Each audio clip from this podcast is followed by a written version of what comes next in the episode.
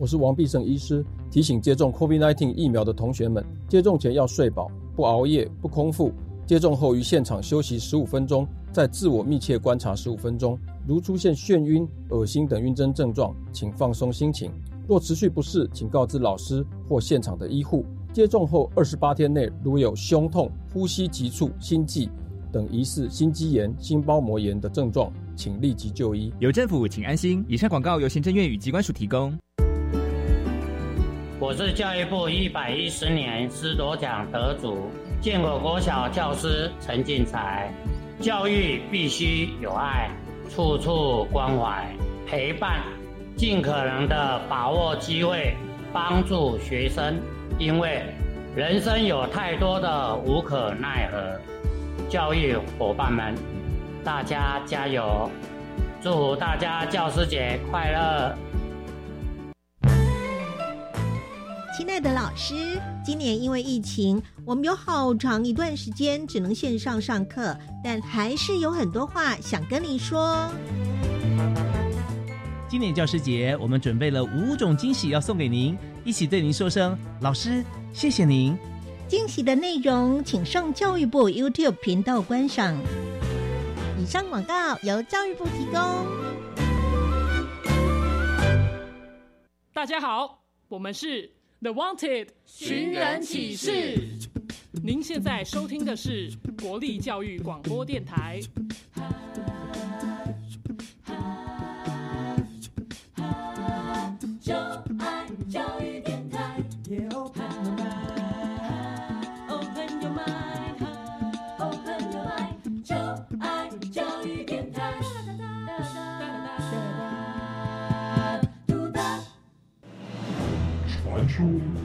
在科技帝国里有三颗重要的宝石，只要你能找出这些不同的宝石，就能成为帝国的盟主。玩家们集合喽！Yes sir！打开传送门，穿越时空。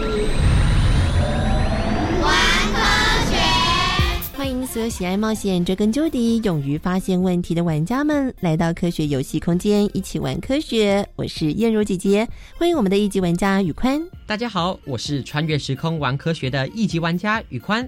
哇，燕如姐姐，你的口罩颜色好特别哦，还刚好搭你的衣服哎。嘿，被你发现了！自从新冠病毒崛起之后啊，每天都要戴上口罩，所以我早就有各式各样不同颜色的口罩了。没办法，新冠病毒实在太可怕了，还不断的产生变种病毒，危害全世界。大家真的要非常非常小心应付这只超级大病毒哎！不过我们形容它是超级大病毒，但是呢，病毒一点都不大哦，反而是非常非常的小，是我们肉眼看不见的，却可以无声无息的在我们的身边，让我们都没有办法感觉到它的存在。所以，我们今天科学游戏室的第十三关要解密的就是。病毒提醒玩家们，在过程当中要注意身边可能出现的宝石。当你搜集到所有的宝石，就能够解开今天关卡的秘密了。赶快来看看玩家们有什么样的发现呢？现在全世界都在对抗新冠肺炎病毒，对于病毒闻之色变。究竟病毒是什么样子？不同病毒会产生什么样的疾病呢？每次都会听到肠病毒、流感病毒、新冠病毒，这么多种病毒。是不是为人类带来不同的威胁呢？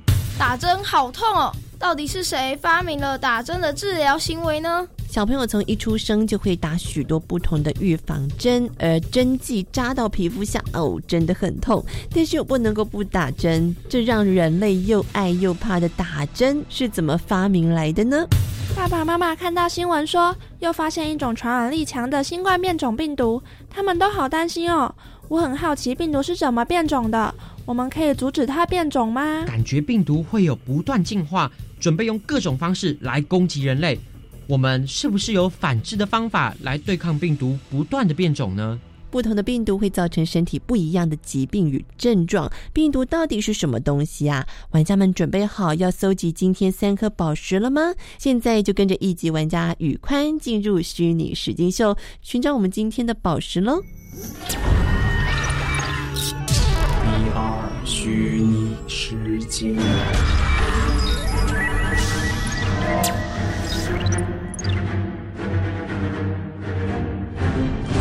掉落在星际间的宇宙魔方，拥有开启平行宇宙的能量，更可以被创造成毁灭性的武器。几千年来，他在一群肩负正义使命的英雄联盟捍卫下沉睡着。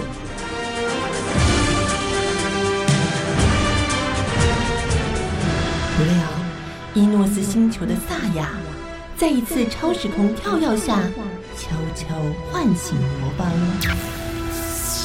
企图偷取人类科技的发明。地球的文明发展正面临着威胁，危机四伏。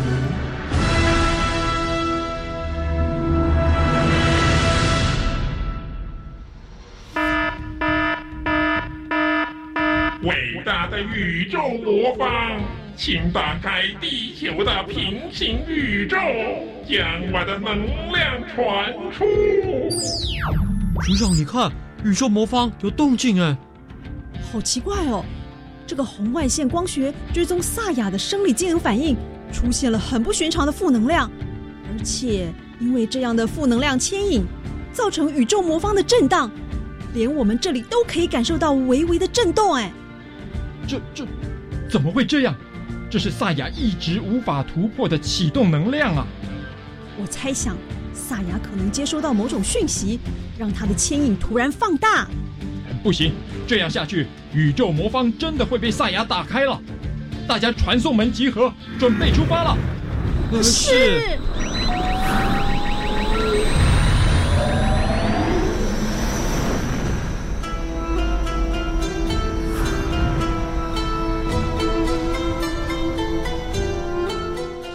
长，我们好像又到了一个很古老的年代耶！这里真查不到确切的时间点呢。前面好像有些状况，过去看看。他已经吃药吃了十几天都没好，吃了东西都吐出来，难道没有更好的方法吗？哎呀，病人都把药吐光了。不吃药怎么治疗呢？病怎么可能好起来呀？有没有方法可以把药直接送到身体里？那，你不能想个方法，把药送到身体里吗？我怎么？哎，毒蛇的毒牙像一根管子，能注入毒液，麻痹青蛙。如果有类似的工具，把药注入病人的身体里面就好了。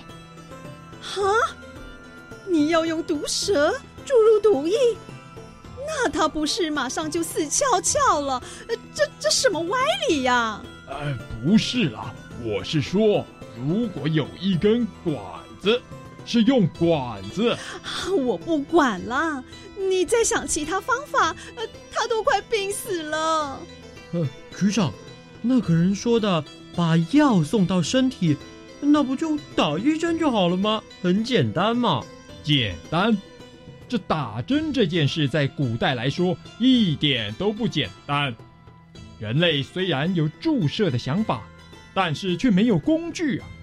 哎，这样很好啊！我最怕打针了。好个头啦！那就会有许多的病人没有办法做积极的治疗，因此就过世啦。一直到九世纪的时候，有一位埃及医生叫做阿里，他曾经用一个像针筒的玻璃管吸除病患的白内障，而且还成功了呢。不过那并不是把药送进身体，而是吸出。一直到了一六五六年，英国的雷恩爵士。有了一些针管的雏形，哎走，我们去看看。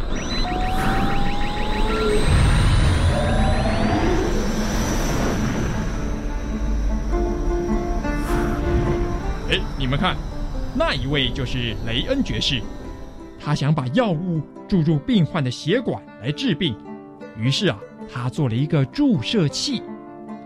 唉，芦苇干容易断，但是。树枝得用刀子挖空，才能够把药剂放进去。那我来用鹅毛干看看吧，再用这个柔软有弹性的猪膀胱来装液体。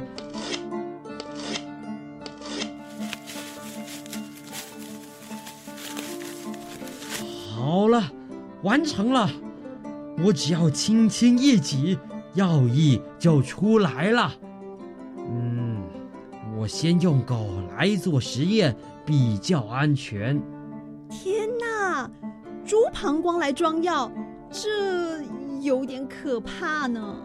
所以啊，他们不敢贸然行动。他们觉得将这种注射器直接插在人身上，实在是太恐怖了，并不能保证病人的安全。不过有一天，医生，医生，呃，请帮帮忙啊！呃，这位先生怎么了？他在家里喝酒，我不知道怎么了，说他自己的肚子好痛，然后就爬不起来了。我看看，他的样子应该是胃出血，看他脸色苍白，情况紧急。如果不赶快处理，恐怕小命不保啊！那怎么办？医生，你要救救他！医生，这种危急的情况，我们是不是应该试试？嗯，好，只好冒险看看了。让药剂直接注射到他的身体里，你去把注射器的一端削尖。好。啊，医生，你看这样行吗？嗯，嗯，好，我要把药剂扎进到他的静脉中。太太，请你回避一下。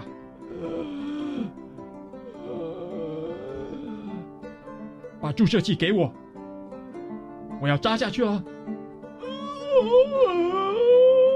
好，挤压一下药剂。啊，有了！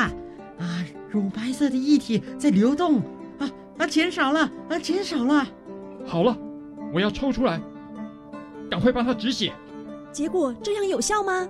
或许是这名男子的身体比较强壮，在治疗了一段时间后，竟然奇迹般的完全恢复了。不过，这种注射器由于不卫生，让很多病人引起了并发症，导致救人不成，反而让人送命的悲惨结局。之后就被议会禁止使用了。所以。真正的针筒是什么时候才出现的？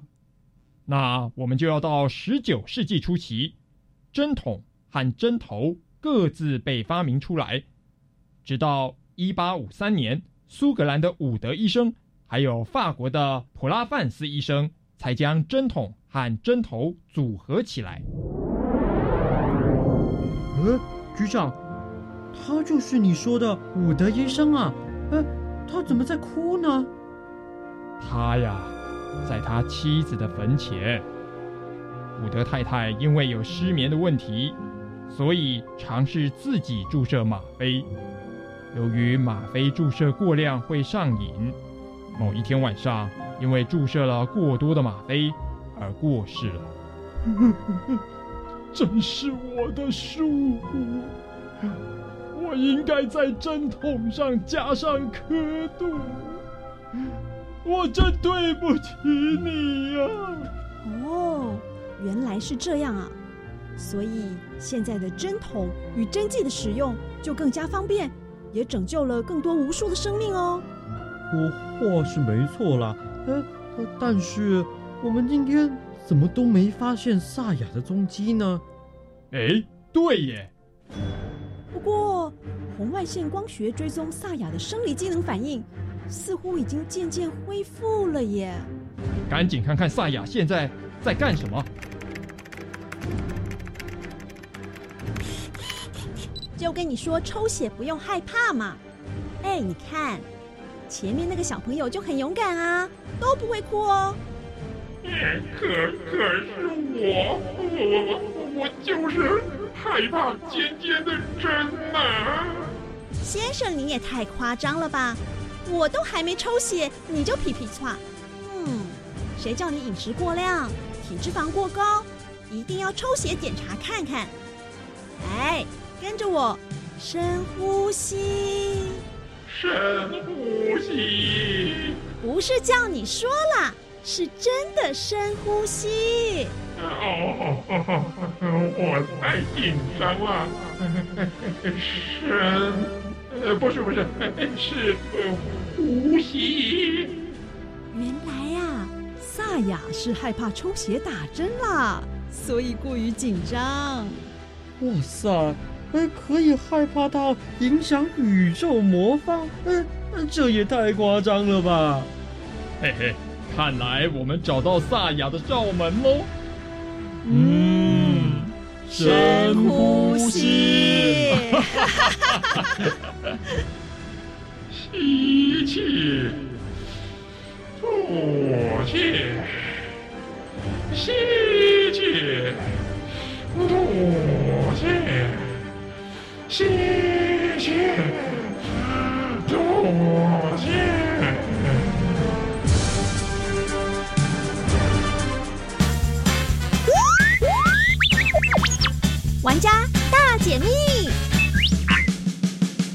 学会不会有请关主来解密？欢迎我们今天的关主是维宁老师，老师好，主持人好，各位小朋友大家好。首先要解密的第一颗宝石就是，到底什么是病毒？病毒哈、呃是非常非常的小，嗯的一种东西。是病毒呢，它的构造很简单，就是外面有一个蛋白质的外壳，嗯那里面包了 DNA 或是 RNA，呃，也就是遗传物质。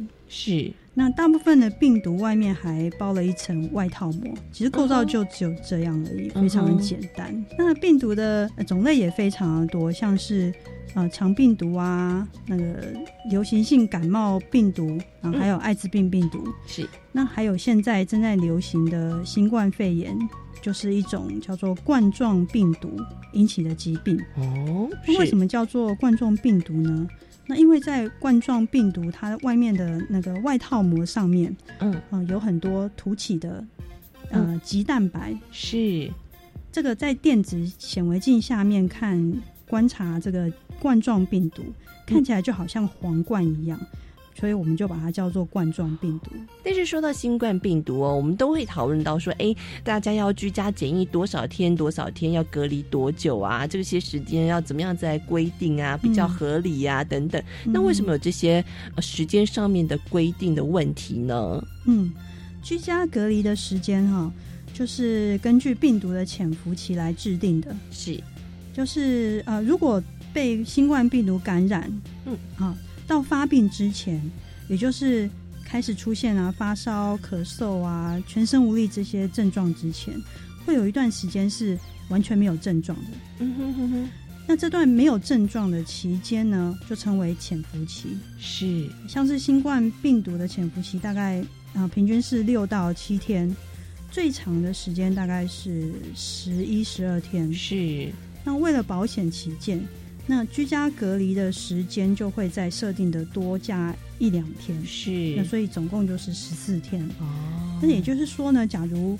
呃有人不幸接触到了确诊的患者，是，那就会被通知居家隔离。嗯，那居家隔离十四天之后，那我们就可以确定说自己有没有被感染。哦，原来病毒不是一下子就让人家马上发病的，还会经过这个所谓的潜伏期哦。不过，对于病毒，大家最害怕的好像就是所谓的变种这件事情。那为什么病毒会变种呢？那刚刚讲过哈、就是呃病毒内部的遗传物质，有些是 DNA，、有些是 RNA。那 DNA 病毒在复制的时候比较不会出错，是，也就是不容易突变。是，像是天花病毒就是一种 DNA 病毒，嗯哼，因为它不容易突变，所以比较好对付。嗯，它也是唯一被人类消灭的病毒。哦，可是像新冠病毒就是一种 RNA 病毒，嗯，这种病毒就好像在制造的过程没有人在旁边监督一样，嗯哼，所以在复制的时候就很容易出错，就嗯也就是造成突变，变成了变种病毒。哦，所以听起来真的是很令人担心呢。那也要提醒大家哦，要注意所有防疫应该有的小细节，赶快阻止病毒的扩散。哦，玩家们找到答案了吗？谢谢关注维尼老师，谢谢。谢谢小朋友。经过关主的解说，让大家更认识我们的敌人——病毒。对病毒有充分的了解，我们才有能力去对抗病毒。这也是为什么全世界在面对新冠病毒的时候，它所产生的困难，因为那是一种我们从前没有接触过的新病毒。全世界的病毒学家正尽全力的去分析、了解它，找到处理它的方法。不过，造成人类传染病疾病的不只只有病毒哦，还有一种叫做细菌感染。哦，我知道。有一次，医生说我的感冒、咳嗽是细菌感染，就要我吃抗生素治疗。诶，抗生素的使用在医学发展史当中是相当重要的发展，也造福了人类，拯救许多人的生命。但是你知道，抗生素的始祖青霉素的研发可是开始于一场感冒的呢？到底是谁感冒了呢？隐藏版的宝石来喽！塞恩斯名人堂。人生中最重要的一场感冒。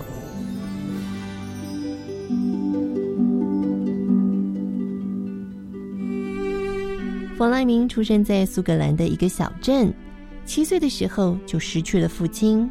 他跟着母亲和哥哥在乡村间长大。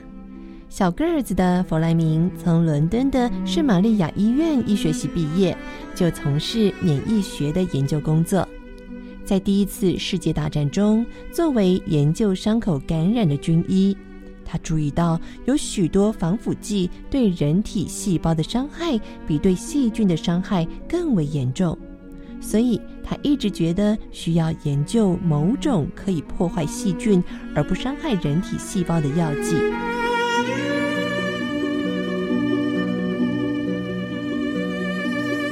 弗莱明也是当时少数能够掌握静脉注射这种先进技术的医生，在伦敦几乎只有他能够为梅毒患者注射最新治疗的药物。来，深呼吸，我需要为你做静脉注射。哦，啊，好啊，谢谢弗莱明先生。你这么年轻，技术又好，呃，我的病啊就靠你啦。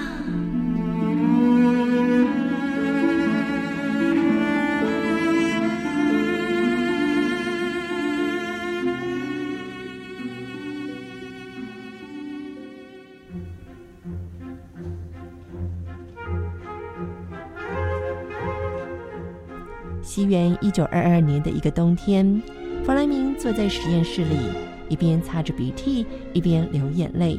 他没有办法安心的工作，因为前几天他吹了点凉风，结果得了严重的感冒。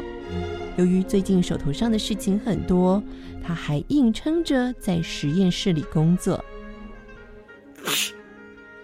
唉，感冒真讨厌。头昏昏、脑胀胀的。我把我的鼻涕放一些在培养皿上，也许我可以看看感冒细菌究竟长成什么模样。把我搞得晕头转向的，放在柜子上，过几天再来看看。两个星期后，弗莱明的感冒已经好了，他也忘了培养皿的事。后来有人也得了感冒，他这才想起柜子里他采集的鼻涕样本。哎呀，都忘了这件事了，赶紧来看看这培养皿里面的细菌。哎，奇怪了，这培养皿上面的鼻涕怎么没长出细菌？反倒是培养皿里的其他部位布满着黄色的霉菌，这是怎么回事呢？难道说人的体液中含有抗菌的成分。为了证明人体有一种能够杀死细菌的酶，弗莱明在很长的一段时间里都在索取同事们的眼泪。结果大家都很怕见到他，媒体还戏谑的把这件事情刊登在报纸上，一下子让弗莱明成为了名人。但是弗莱明不为所动，他提炼出了溶菌酶。不过他却失望的发现，这个物质并不具有治疗一般病菌的效果，因此他只得继续的寻找杀菌的药物。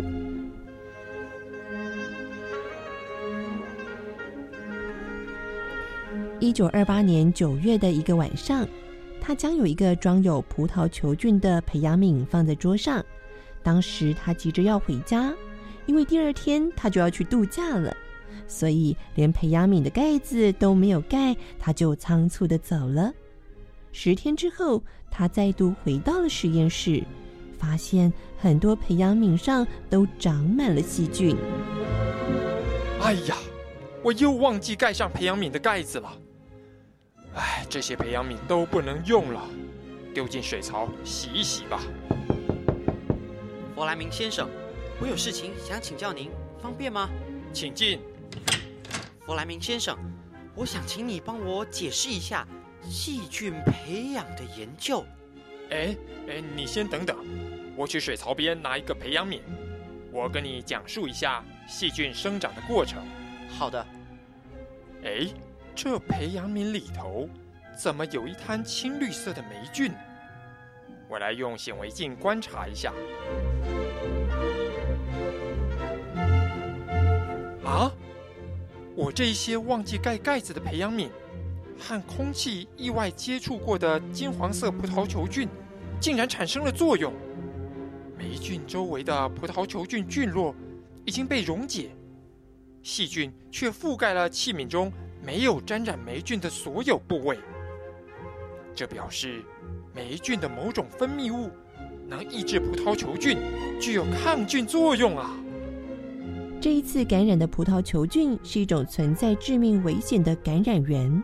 具有高度研究精神的弗莱明却毫不畏惧，在显微镜下进行一次又一次的实验，解决一道又一道的技术难关。证实这种霉菌液还能够阻碍其他多种病毒性细菌的生长。这种霉菌液是否就是可以敷在伤口上的天然抗菌素呢？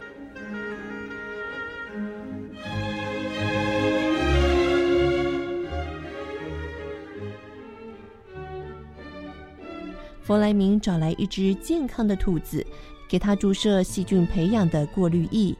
又在老鼠身上做同样的青霉素毒性试验，并且将每次实验的情况详细的记录在本子上。透过试验，弗莱明发现这种抗菌素作用缓慢，而且很难大量的生产。一九二九年，弗莱明在一篇的论文中介绍了自己研究的发现。但是，因为他的论文中只说青霉素可能是一种抗菌素，所以在当时并没有引起人们的重视。多年之后，佛洛里和钱恩两位科学家从这个已经被人遗忘的发现中证明了青霉素的功效，终于解决了青霉素浓缩的问题，把这项技术奉献给人类。从此，人类开始了抗生素的时代。青霉素的发明成为了二十世纪医学界最伟大的创举。特别在第二次世界大战中，青霉素发挥了巨大的作用，拯救了千百万受伤病患的生命，成为了第二次世界大战中与原子弹、雷达并列的三大发明之一。这可能都要感谢弗莱明人生当中最重要的那一场感冒。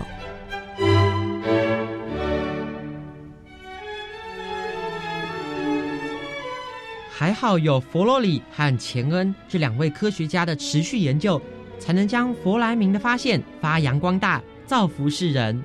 是啊，一个人的专业与能力可能是有所局限，所以在我们的学习或是做事的时候，如果有什么样的难题，大家能够集思广益，或许就能够更快的找到解决问题的方法，找到更多更好的点子呢。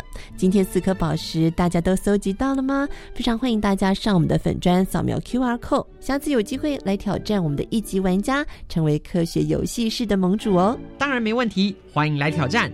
我是一级玩家宇宽，我是燕柔姐姐，我们下次再见喽。